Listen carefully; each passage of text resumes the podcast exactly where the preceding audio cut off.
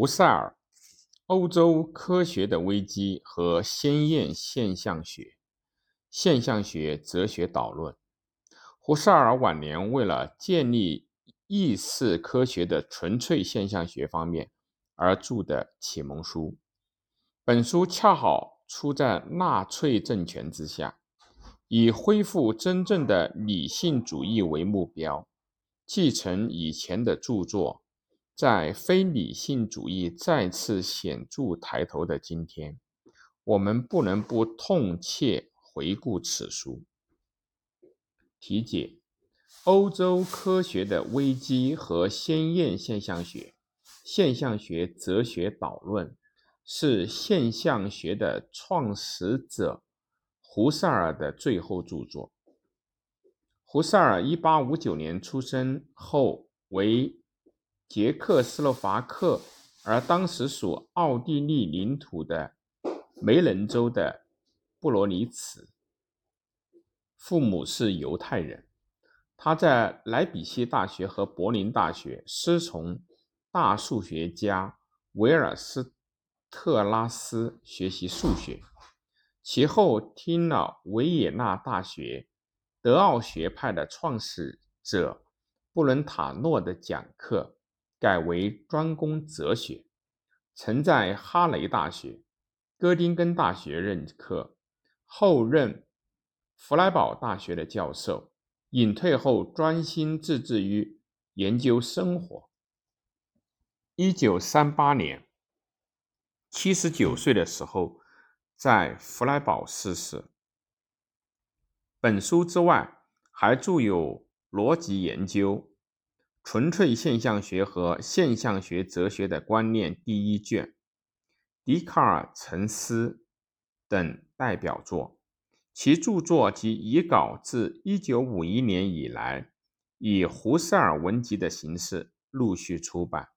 到1976年已经出版了十八卷。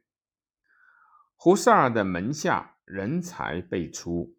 如金勒。海德格尔等形成所谓的现象学派，其影响更是波及到法国，对萨特、梅洛庞迪等从事法国现象学的发展工作起了促进作用。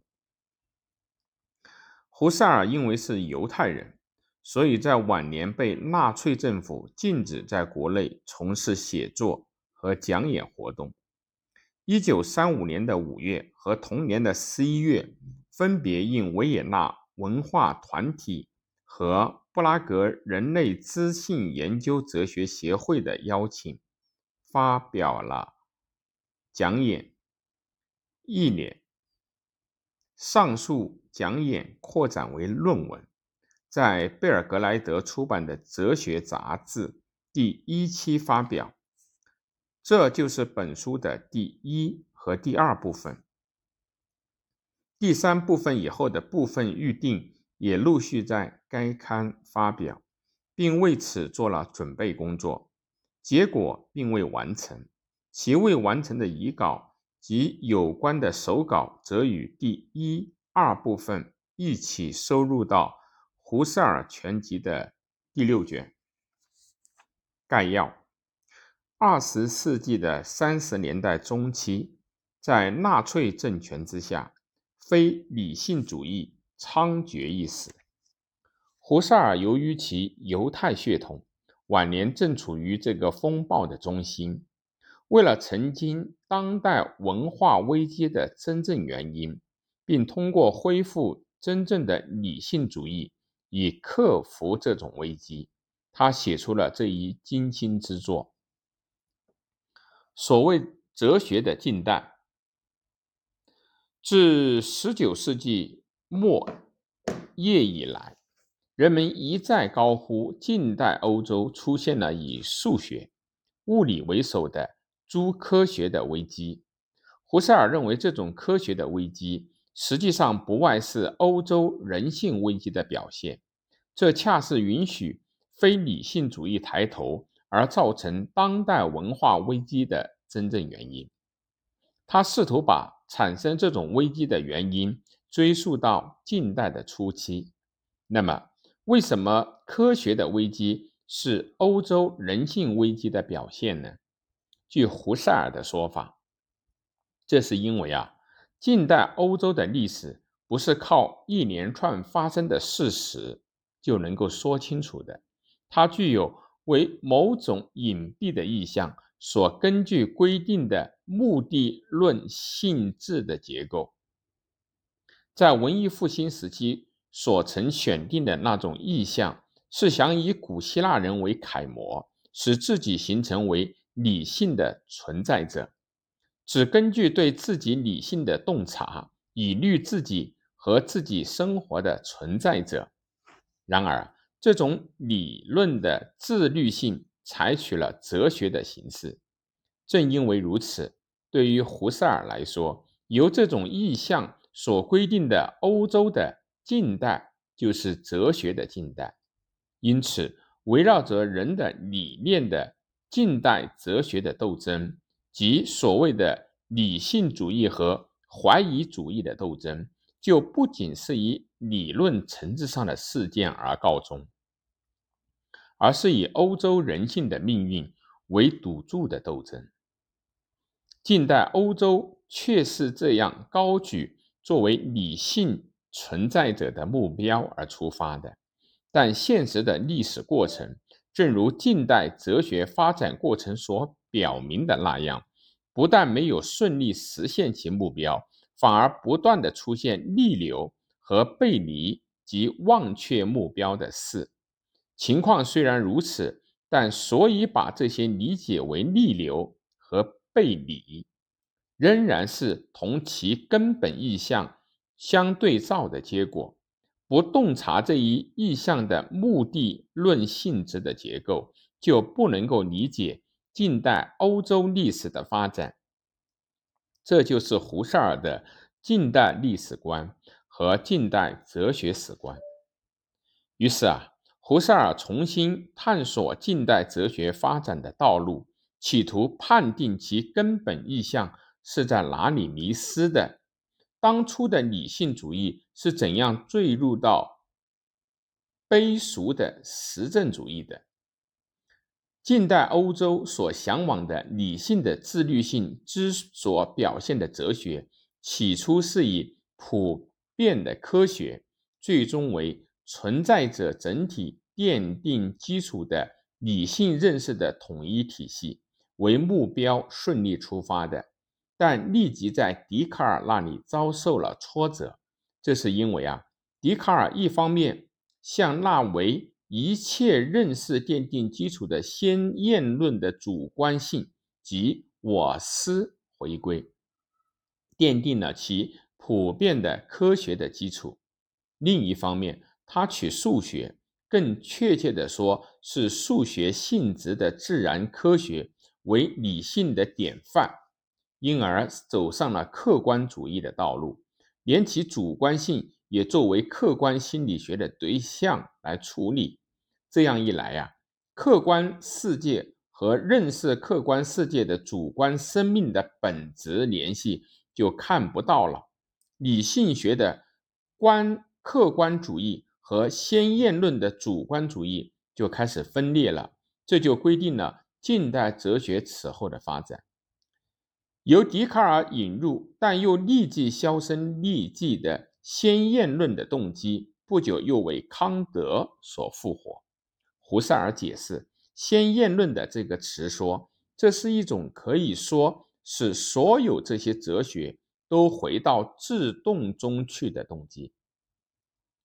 这是一种寻求获得真正的和纯粹的任务的形式和它的系统的发展的动机。这是一种追索一切知识形成的最终源泉的动机，这是一种认知者对自己进行反省、对自己的认知生活进行反省的动机。但是，据胡塞尔说，康德的那个先验论的哲学，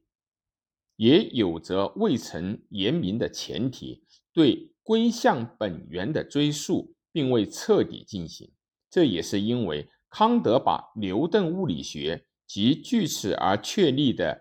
物理世界的现象行为作为不言自明的前提了。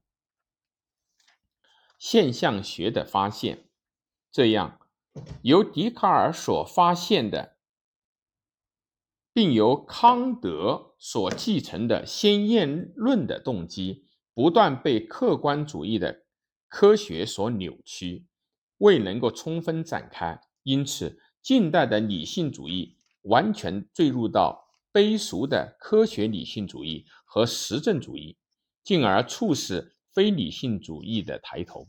胡塞尔自豪地认为，只有他的先验论现象学才以真正的形式继承了这一动机，并实现了近代欧洲所向往的真正理性主义的理论。